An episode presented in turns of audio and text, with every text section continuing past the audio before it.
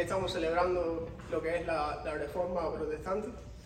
Y, y, como muchos saben, mañana es Halloween, pero para los cristianos es la reforma. Y, y la reforma es hace 50 años, un alemán llamado Martín Lutero inició una protesta que resultó en un, un movimiento que movió al mundo y lo cambió por, por completo.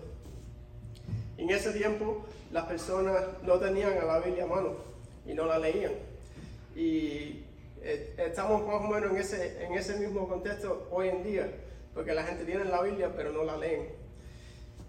Y en ese tiempo, para poder leerla y saber cómo Dios quería que ellos vivían, tenían que mirar a la Iglesia Católica. Y solo poca gente tenía una Biblia para leerla.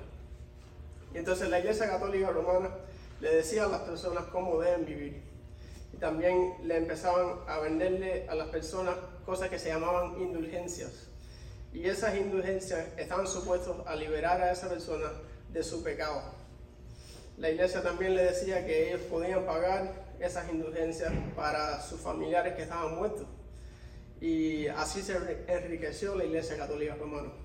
También eh, ellos actuaban no solo como una iglesia, pero eran más como un imperio. Y ellos quitaban reyes y ponían reyes. Y entonces ellos no, no estaban actuando como la iglesia de Dios. Y aquí es cuando entra Martín Lutero. Y Martín Lutero, como dije, era un monje alemán que cuando empezó a leer la Biblia entendió lo que era el Evangelio.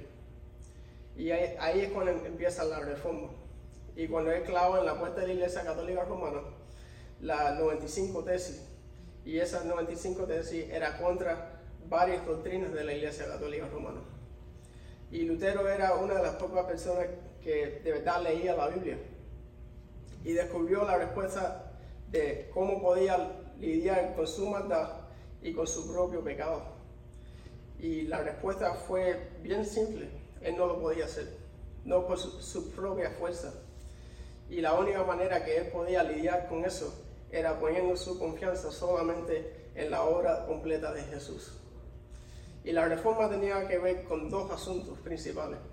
Uno era establecer quién determina lo que es verdad y la segunda es reconciliar lo que somos nosotros con lo que Dios es.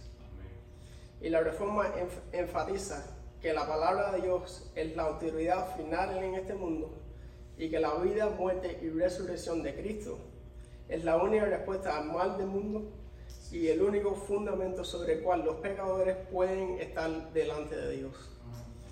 Y hoy el pastor Darwin va a profundizar más de lo que es las cinco solas de la reforma. Y hoy va a estar hablando sola escritura, que eh, la palabra de Dios es la última y única eh, palabra autoritativa en este mundo.